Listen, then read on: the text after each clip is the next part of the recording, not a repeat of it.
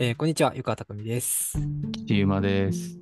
えー、ギリギリギリラジオ第39回始まりましたけれども、39回。はい。あのー、噂によると、以前ね、ギリギリラジオ、あのー、何回か忘れちゃったんですけど、あの、アートのショーが欲しいみたいな、まあ、あるといいんじゃないかみたいな話をしていた回が、あれあれっすよね。あの、あの、まあ、小中高とかはさ、3年ごとで区切りがつくけど、社会人になると、なんか人生の区切りがつかないから、そういう時に受賞するとかは大事なことなんじゃないかみたいな、そういうことをうん、話した回が、はい、ありましたね。ちょっと何回かは完全に忘れましたけど。忘れましたね。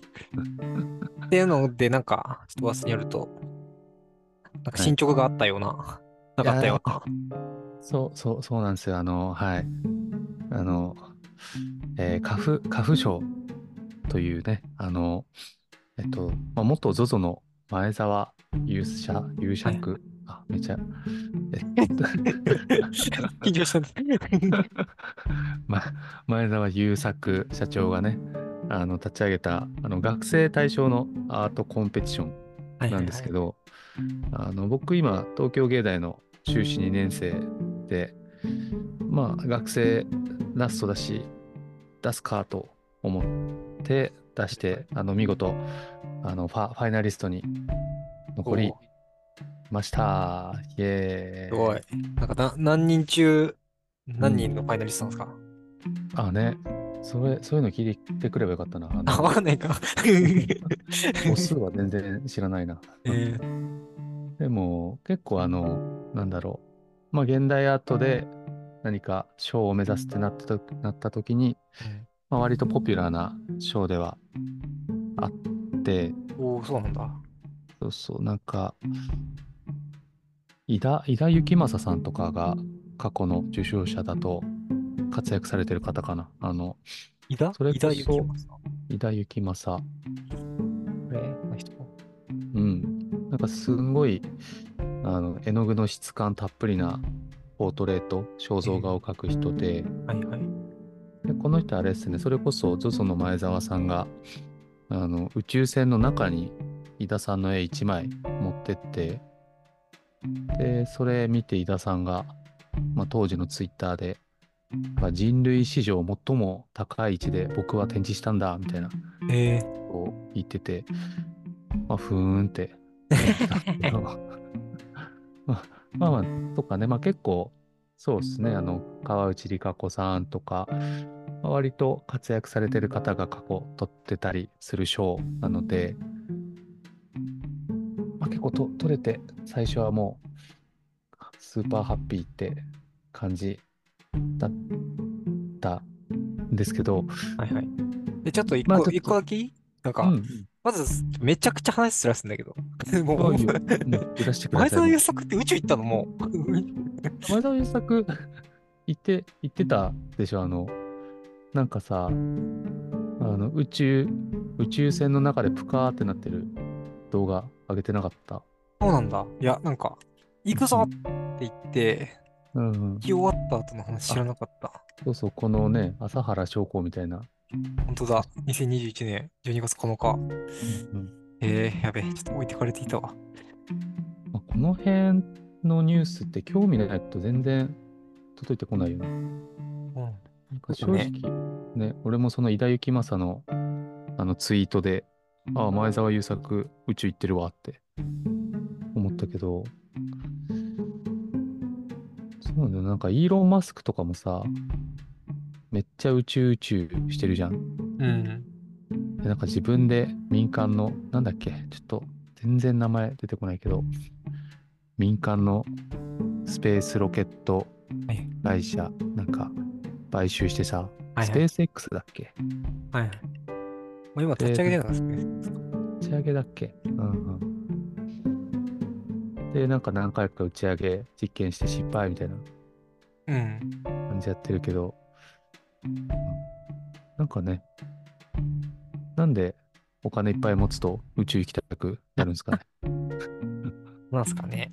まだあれだよな。わかんない。これ僕がちょっとキャッチアップが遅かったのかわかんないけど、なんかさ、うんうん。え、行くらしいぞっていうとこではなんかすごい話題になったけど、うん、行くときはあんま話題にならなかった気がする。あれはなってたのかな？おまあ、ぶっちゃけねそ、そんな大した結果、結果を持ってきてないから、多分そこまでメディアとかが食いつかないから、なんか行くぞ行くぞ行くぞってぐらいの方が割と大衆の興味を引きつけて、いざ行ってみると、まあ、てんてんてんみたいな感じだったのかな。うん、行くまでが一番盛り上がる。ありましたね。ね。宇宙に行ったと。めちゃくちゃ話し出してたけど、宇宙に行った前澤友作の立ち上げたカフショー、どうだったんですか？いやーね、で、そうそうなんです。あの、まあ、さっきのさ、あの前の回で、うん、あの、まあ、なんか自分が、こう、頑張った証に賞が欲しいみたいなことを話して、うん、で、まあ、その時、本当いろんな賞に応募してたから、結構この最後残りましたよって連絡来た時は、うん、まあ、それこそなんかちょっと、何か軽くな涙にじんで、ちっちゃくガッツポーズよっしゃみたいな感じなんだけど、でもね、これ、ファイナリストだから、うん、あのグランプリではないんですよね。はいはいはい。で、なんかファイナリストが12人かな、まあ、そのくらい残って、で最後グランプリは、え会場で作品を実際に展示して決めますみたいな。うん。だからもう M1 グランプリスタイルですね。もう もうすぐ M1 も決勝がありますけど。やばいやばい。そう M1 追ってます？また話しずらすけど。全然追ってない。ゆかわってお笑いは見るんだっけ？いや。演劇とかはめちゃくちゃ見るじゃないですか。そうね。いや、嫌いじゃないけど、あんまり追わないんだよな。うん、あ、そうなんだ。お笑い、それこそあのさ、うん、ラーメンズとかさ、はいはいはい。バナナマンとか東京03とかでもいいんだけどさ、うん、まあそれは全然コントだけど、そういうお笑い系は通ってないですね。そうね、なんだろうね。あんまり。うん、僕ももともと結構演劇の方が多くて、まあ、最近ちょこちょこお笑い見るようになったんだけど、うん、のチケットが安すぎてびっくりしますよ、本当。え、安いんだ？めちゃくちゃ安い、あの、お笑いの、あの新宿にさ、吉本の、なんだっけ、吉本のホールがあるんだけど、うん、で、めっちゃもう、霜降りとか、そのレベルが出るのに、まあ、チケット2500円とかあるから、えー、安って思う。いいな。ね、そんな安いんだ。演劇なんて5000円オーバー当たり前じゃないですか。むっちゃ高いよね。僕なんか普通に1万円、この前当たった、うん、欲望という名の電車、1万2000円にしたから。あ、それ何欲望という名の電車な、なんて劇団の？あの、劇団じゃないけど、テネシー・ウィリアムスっていう欲望という名の電車ってやつと、うん、えっ、と、ガラスの動物園っていう作品がめちゃくちゃ有名な作家がいて、うん、で、沢尻リリカが久しぶりに復活する。ああ、そうだ、あれだ。沢尻リリカに当て書きしたんじゃないかみたいな、ちょっと話題になってたんめちゃくちゃハマり役みたいな。そうなんだ。そこは知らなかったけど。あ、でも、そっか。原作は別にある。あ、そうそうそう。テネシー・ウィリアムズ。当て書きじゃないですね。そうそう。あ、でも、まあそうね。当て書きではないんだけど。うんうん。テネシー・ウィリアムズ、ままずは、あれかな。1911年生まれの人だから、かなり前というか。で、うんうん、でなんかね、あの、この演出する人がまた変な面白い人で、この人読み方がわかんない。なんて読むんだっけ、これ。チョン、チョン・ウィシンさん。チョン・ヘイ・ヨシノブとも読む。この方の演出、割となんか、まあ、多分焼肉ドラゴンっていう映画が一番有名かな。なんかもっと演劇で結構面白いって言ってる人が多くて、僕見てないんだけど。あでも、四十報奨を取ってるね。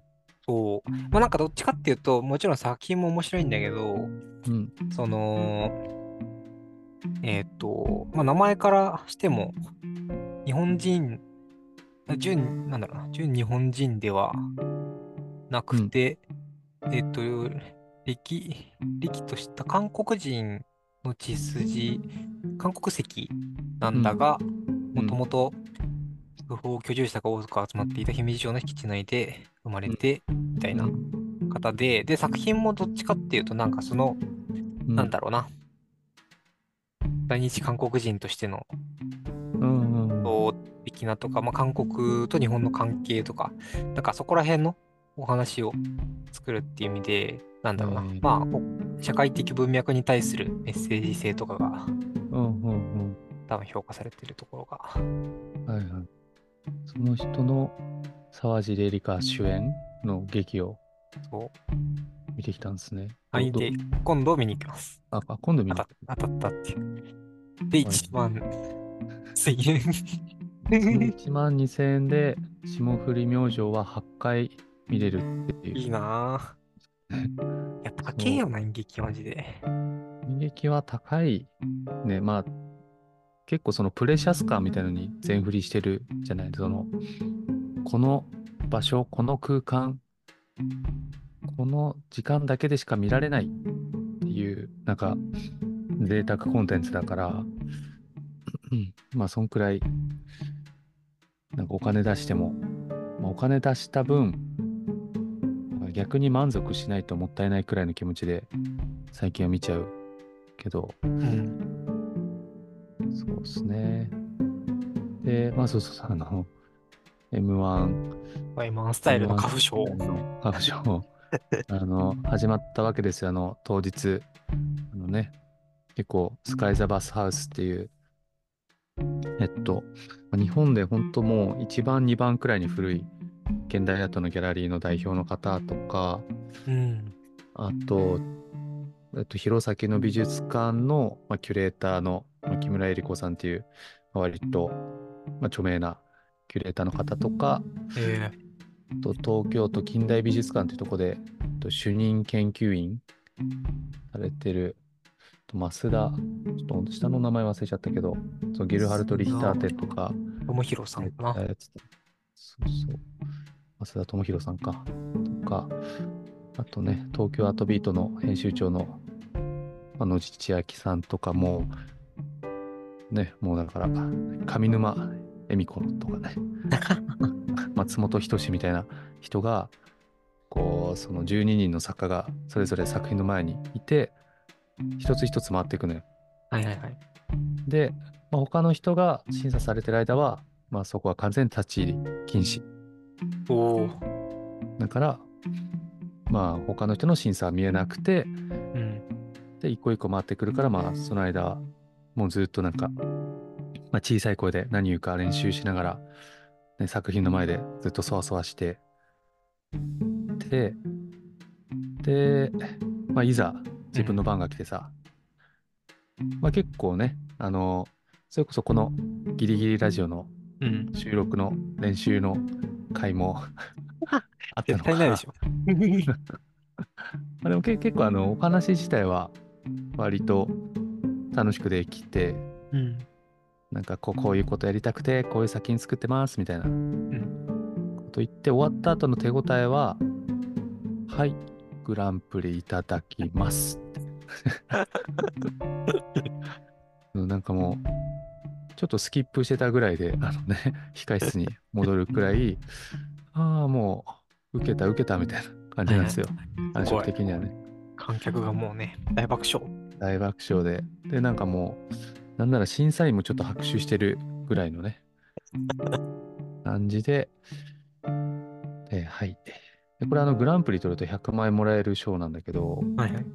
はい、100万もらいますって感じです すごい決め顔しながら、あの、まあ、一旦控室に戻って、で、まあ何時間かして、まあその日のうちに結果発表がされるんですけど、うん、まあね、結果から言うと、あの、端にも棒にも引っかからず、辛い。いやもう、すもうね、そう、それがき昨日ですからね。あのいやー、ちょっと 落ちたてほやほやなんで、多分ね、いつもより声がワントーン低いぐらいけど。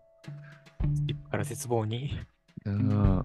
いやでも、なんかな、まあだからちょ、ちょっと正直なんか、その当時のことを俯瞰して、うん、なんか面白いことを言えなさそうで、まあ今はひたすら、まあ賞を取って嬉しいって気持ちと、うん、なんかまあでもちょっとグランプリ取れなくて残念っていう気持ちが、まあ半分半分で、まあ昨日のショックの方が直近だから、トータルでは若干落ち込みムードみたいな感じなんですけど、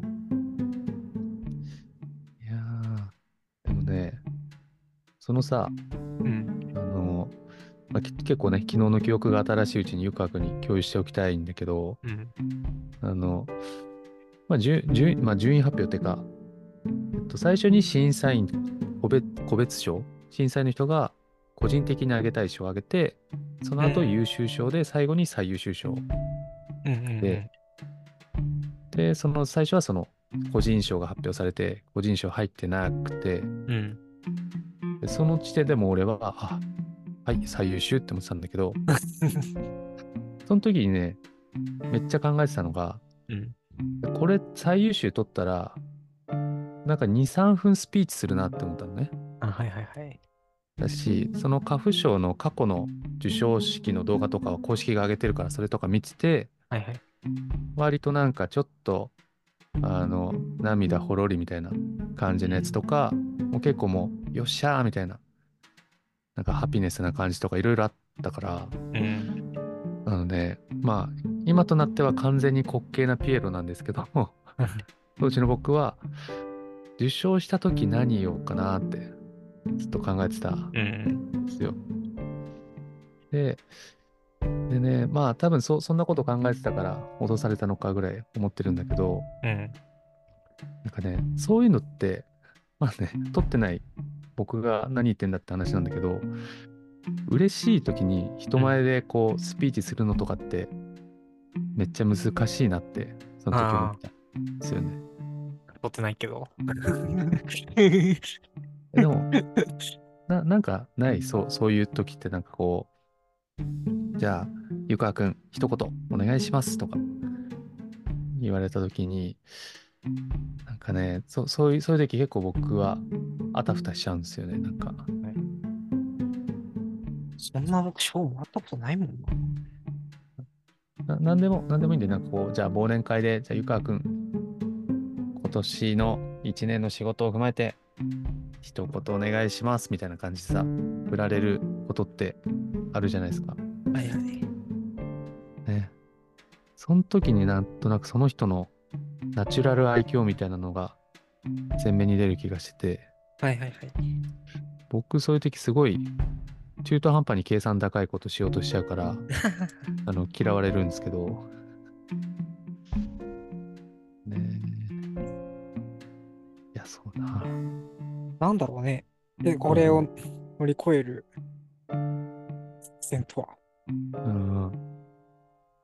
なんかねそうき昨日もねあのまあ僕じゃない人が賞を取ってさ、うん、まあその人は確か優秀賞だったんだけど、うん、でその人とかもなんか、まあ、なんかねまあ本人が言ってたんだけど割となんか賞を取るなんて思ってなかったって言ってたのね、うん、でもう最初もうみんなの前に出て結構ガチガチでで、結構その人の作品が、まあ、その人はまあいわゆるセクシャルマイノリティっていうか、うん、あのまあ、えー、小中高、うん、日本の学校の中で、えー、本当は野球部に入りたかったのに、うん、野球部は男性しか、まあ、男子しか入れないから、えー、私はまあ男女どっちもできるバスケ部に入ったみたいなそういう思い出とか、うん、から先に作ってる人って、はいはい、で、さあ、まあ本人もまあ結構、なんだろう、そんなこう、パパフォーマー、パフォーマー的気質があるというよりかは、もう割ともう作品に全部込める感じの人で、で、その人がこう、優秀賞だったんだけど、優秀賞ですって言われて、こう前にこう引っ張り出された時に、最初もすごい、こうあ、え、いや、私がもらえるとは、みたいな感じだったんだけど、で、最初になんか、ま、周りもちょっと、あ、ドキドキしてて、なんか、あれだ大丈夫かなみたいな。うん、で僕もなんかドキドキしつつ、あ、でもこの後俺が話すのかとか思 その人がな泣いたのよ。なんか、うん、その瞬間にもうみんながなんか、ああ、よかったね、みたいな。本当に頑張ったんだねって感じで、なんかすごい、ななんかね、ななんだろう場、場が成立したっていうとなんかちょっと感になっちゃうけど、なんか、あ、すごい、なんかいい、いい場所に立ち会えたなと思って、それって全然うまくやろうとしてないじゃない、もう。うん。かね、なんか、そう、そう、そう、そういうのが人間として大切なんだなって、なんか、今、かなり 反省ムードだから全部反省につながっちゃうんだけど。あら、このすごい失敗したスピーチをしたとかいうわけでもないのに、何に反省してるのか分からない。反省する前の時点でもう門前払いだったんですけど。あなんか、そうですね。でも、なんかこういう時に、なんかいろいろいいこと言おうとしちゃうと。うん。何なんですかね。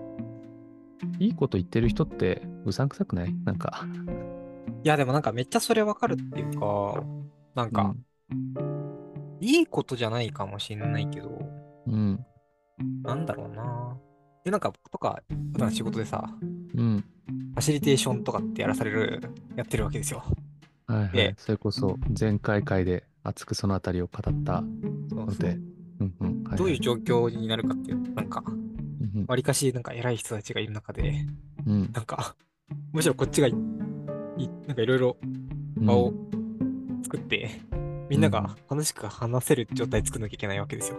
はいはいはい。だから、その時結構なんか、ドキドキするっていうかさ、なんかこっちめちゃくちゃいいこと言ってもさ、なんか、うん、あなんか、へえってなっちゃうし、うん、どうやったらみんな喋れるかなっていうのめっちゃ考えてやるんだけど、はいはい。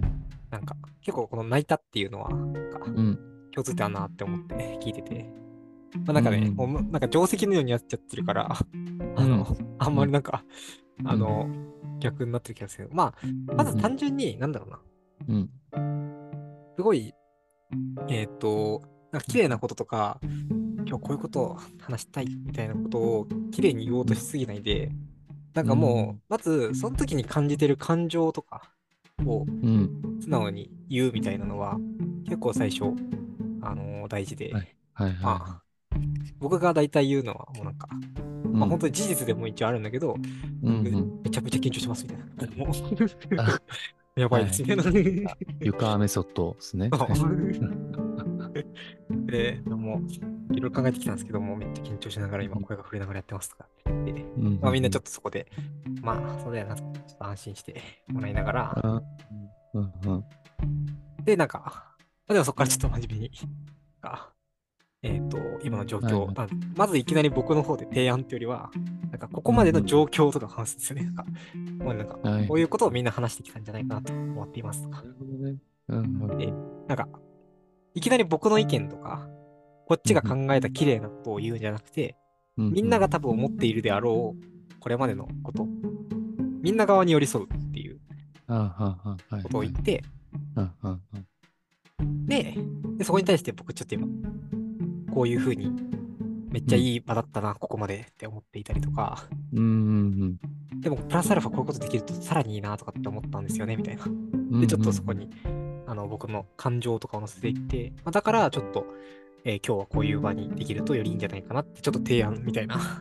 多分最後、石君がさっき言っていた、なんか、綺麗な方だよね。それちゃんと考えたアウトプットを最後の方に出すと、なんか、その受け取り手としては、僕のなんかめっちゃ考えた、はい、あの、こっちの考えてる方がすごいっていうことを、なんか、一番最後に、一番どうでもいい情報として、渡して、どっちかっていうと、そこまでみんなが大事にしてきた、今までの話、そうだったよなって思ってもらう。だから例えば、ここの話だと、まあわかんないけど、まあ、泣いたって話もそうだし、まあなんか、ここにいる人たちってすごい、みんな多分それなりにめちゃめちゃ頑張ってさ、作品を作ってる人たちっていう風に捉えるとさ、なんか、ああ、まあ俺らも頑張ったよなみたいな、なんかそういう、その共感を生むような最初の感じはあったから、なんか場ができたのかなみたいな。はいはいはい。確かにな、みんながその、まあ涙を流してしまった人になんか自分を重ねてる感じもあったと思うな。ね。ちょっとじゃあ、来年参考にさせていただきましょうかね。来年も、賞をね。なんだ、まあ、この賞は学生対象だから、これには出せなくて、まあ、この同じ財団が、カファーっていう CAFAA っていうさ、まあ、学生以降の現代アーティストの賞とかも作ってて、えー、え FAA かな何の略なんだろうちょっと忘れちゃったけど。とか、あとはね、テラダテラダートアワードって言われてる、あの、現代アート界の M1 グランプリ、それこそ M1 グランプリって言われてるテラダートアワードとか、えー、あまあ、勝手に僕が呼んでるだけなんだけど。寺田倉庫。主催する若手アーティストの支援を続けるんだよ。前例をあなたが作る。かっこいい。前例作らせてもらいてちょっと。前例ね。いや、でも大変だよな。なんかアーティストって。なんかさ、うん。お前なんか、うん、ある本読んでさ、どど全然、全然、うん、変な本っていうか、うん、なんだっけな。やばい、すぐ出てこないですね。ですよ。のスマホ、キントルしさそう。しかも別になんか、その本の内容とあんまり合ってない話をするんだけど、はいはい、読んだ本が、うん。日本人はもうセックスしなくなるのかもしれないって思い読んでたんだけど。そう。なんか、アーティスト大変だなって話から、セックスしなくなるかもしれないっていう、どどういうどういうどういうどういう本なの？それ何？あなんか、あの、X 離れの話を、あの、うん。対談形式なんだけど、うん。湯山玲子さんって方と二村仁さんっていう方で、うん。湯山玲子さんはどうしたんだろうな。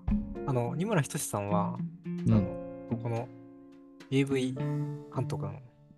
うん。だからもうなんか、セックスの気持ちよさについて死ぬほど語れるわけですよ。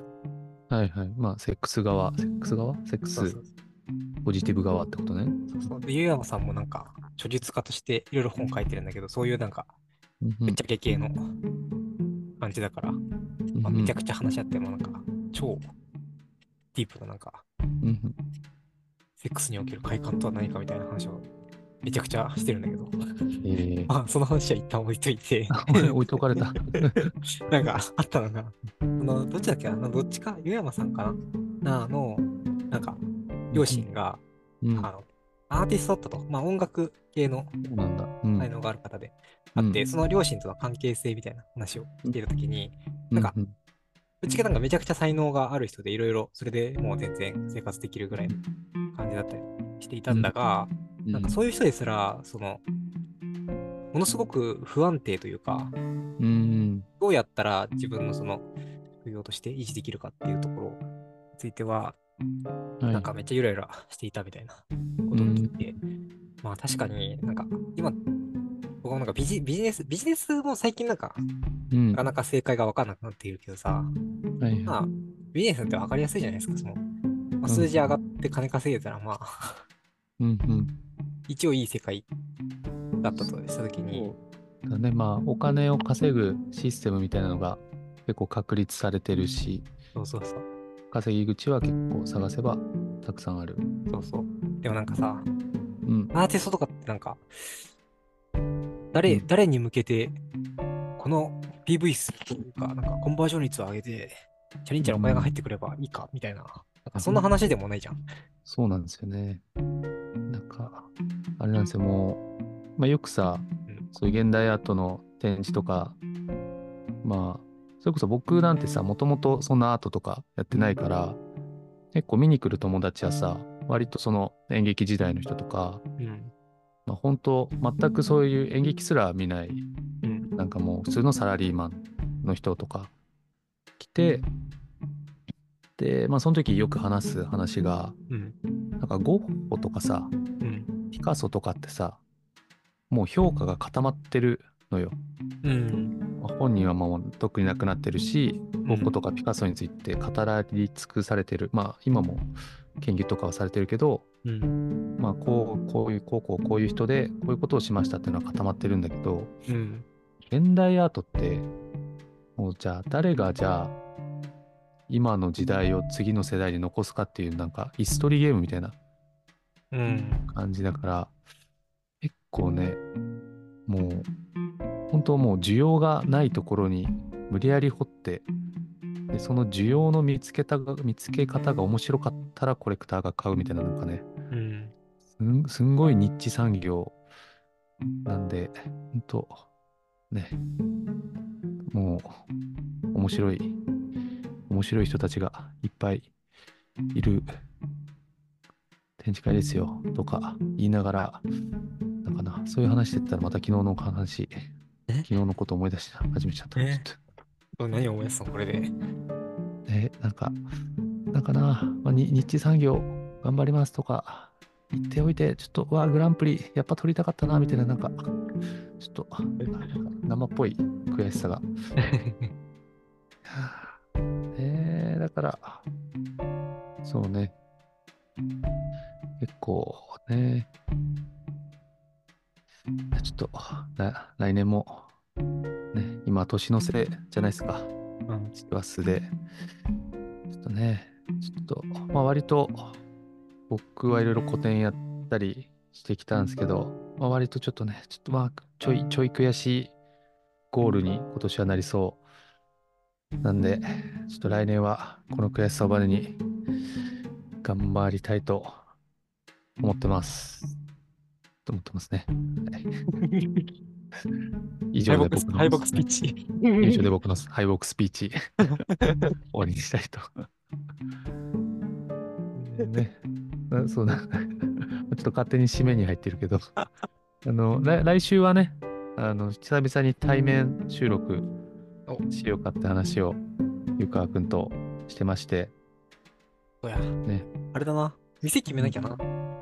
そうね。まあ、また横浜の、なんか、そっか。できたらそんなうるさくないとこがいいのか。そうね。もつ鍋食いたいから、ちょっともつ鍋。もつ鍋いいじゃないですか。じゃもつ鍋食べながら、まあ、今考えてるのはね、あの、お互いの2023ベストコンテンツとか、まあ、本とか映画とかを話す回にしようかなと思ってるので、来週は結構、はい、ポジティブ回になるんじゃないかなと思ってます。よーし。よし。はい。という、はい、わけで、まあ、ひとまずはね、あの、ギリギリラジオでこう、話してた、まあ、賞を取りたいっていうのを一個、まあ、と、取れたけど、もうちょっと来年はさらに頑張るぞという、はい、回でしたね。頑張ろう。頑張ろう。では、今日は一旦そんな感じで。はい。はい。では、えー、ギリギリラジオではお便りを募集中です。はい。まだね、テーマ募集開始してから誰からも来てないけど、今回の テーマ。切ない。